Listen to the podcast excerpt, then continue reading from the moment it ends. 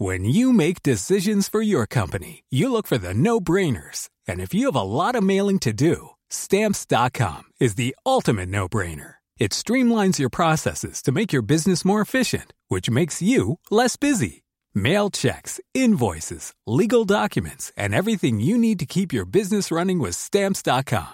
Seamlessly connect with every major marketplace and shopping cart. Schedule package pickups and see your cheapest and fastest shipping options from different carriers. With rates up to 89% off USPS and UPS rates. And with the Stamps.com mobile app, you can take care of mailing and shipping wherever you are. Make the same no-brainer decision as over 1 million other businesses with Stamps.com. Sign up with Code PROGRAM for a four-week trial, plus free postage and a free digital scale. No long-term commitments or contracts. That's Stamps.com. Code Program.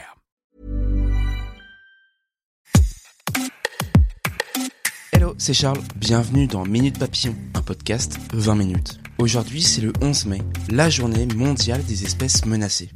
À l'heure où seuls 5% de la surface planétaire est préservée de l'homme, d'après une étude de 2019 publiée dans le Global Change Biology, forcément, c'est aussi dans des zones où l'homme s'est implanté que la survie de certaines espèces se joue. Alors que les villes recouvrent de plus en plus de surfaces naturelles, est-il possible de repenser nos communes? Créer un habitat viable pour les hommes et la nature Comment réinventer la biodiversité en ville? Pour répondre à ces questions, nous recevons Philippe Clergeau. Il est professeur émérite au Muséum national d'histoire naturelle.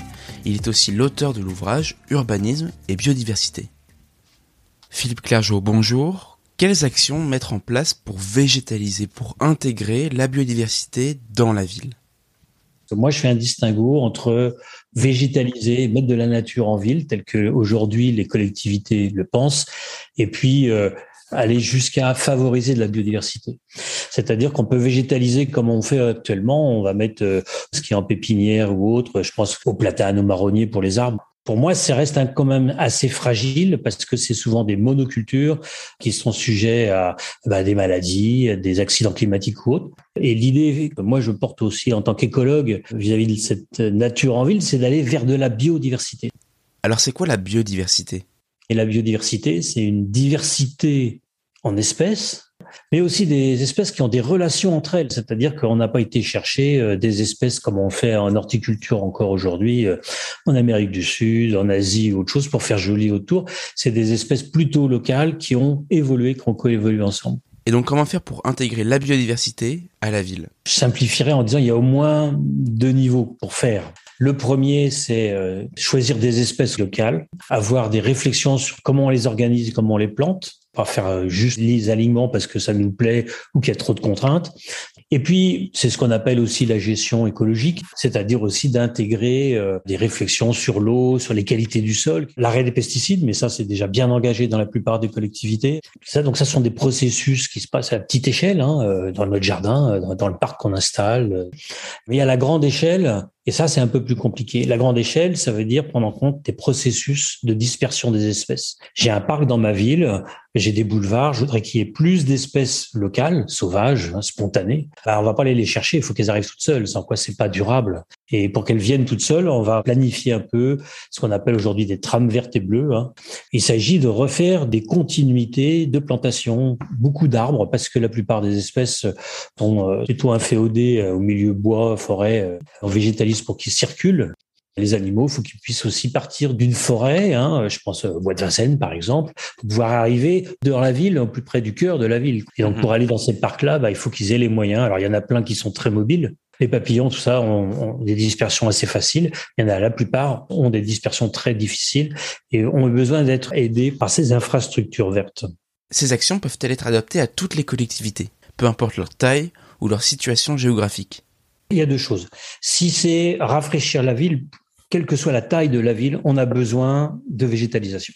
L'approche biodiversité, elle est d'autant plus nécessaire, compréhensible si la ville est grande, où les espèces ont beaucoup de mal à se déplacer.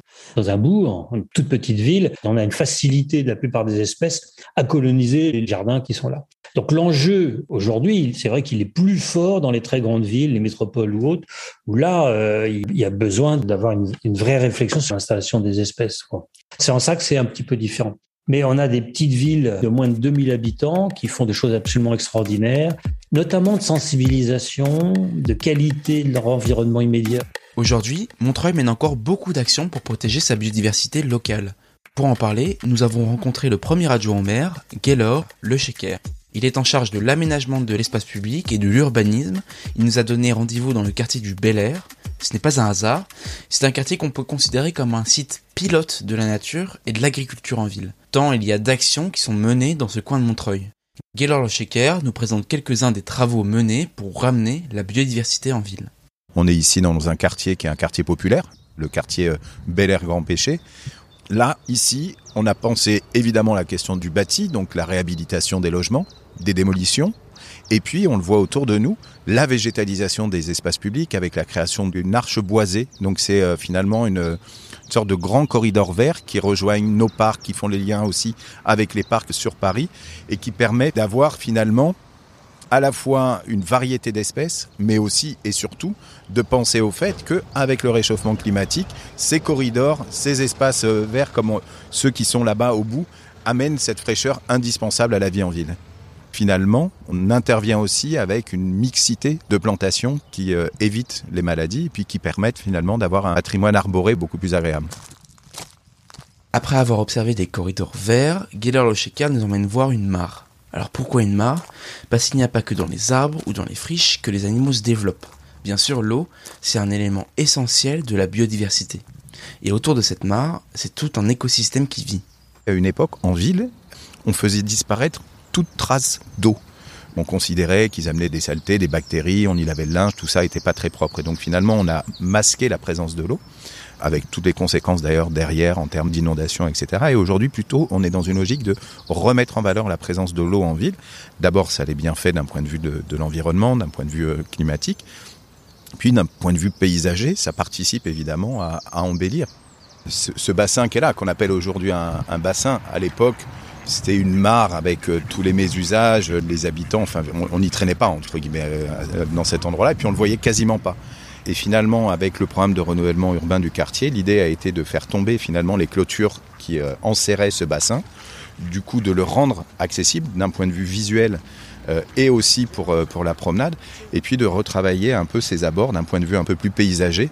Et aujourd'hui, c'est un espace qui est pleinement approprié. On, le voit, vous avez les gens qui, qui viennent se poser, se détendre. je sais que certains week-ends, des familles viennent et font du pique-nique aux, abords de ce bassin.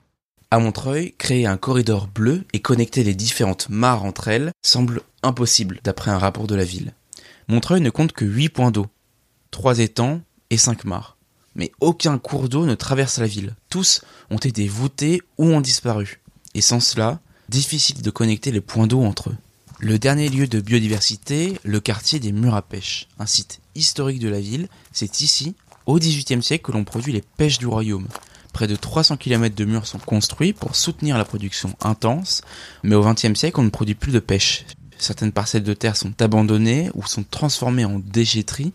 Aujourd'hui, avec les associations, la mairie dépollue les terrains et les transforme en zones de biodiversité, en jardins partagés. Ces murs, les murs à pêche, vous imaginez, tout le territoire de Montreuil était recouvert de murs à pêche. C'était la production euh, intensive. Et on faisait pousser le long de ces murs des pêchers qui finalement bénéficiait du rayonnement du soleil qui venait faire chauffer les murs et qui restituait la chaleur quel que soit euh, finalement le, temps. Cet euh, espace où nous nous trouvons fait partie de ces vestiges, mais qui sont euh, menacés parce qu'ils n'ont jamais été entretenus. Faute de projet, c'était devenu une vaste déchetterie. On a évacué l'équivalent de 50 tonnes de déchets. Aménager un sentier de la biodiversité, même si ça part d'une bonne intention, a quand même un impact euh, sur l'environnement, sur des espèces qui sont là, qui n'ont pas attendu finalement qu'on aménage pour entre guillemets coloniser d'un point de vue positif ces espaces-là. Et donc la façon de concevoir nos aménagements doit intégrer cette dimension-là. Ça a l'air parfois un peu un peu perché entre guillemets, mais c'est de mon point de vue passionnant et ça nous amène à un peu d'humilité sur la place de l'homme dans euh, la construction de la ville, en se disant on n'est pas seul, d'autres sont là. Quand on est ici, euh, on entend finalement la nature euh, et de se dire finalement comment j'intègre cette réalité-là en la préservant, en lui donnant plus de place. Pour suivre et mieux comprendre les problématiques autour de l'écologie, je vous invite à consulter la section Planète sur le site de 20minutes.fr. Minute Papillon, c'est le podcast d'actu de 20 minutes que vous pouvez retrouver sur toutes les plateformes d'écoute en ligne. N'hésitez pas à vous abonner et à nous laisser des commentaires. Pour nous écrire une seule adresse, audio-20minutes.fr. À bientôt!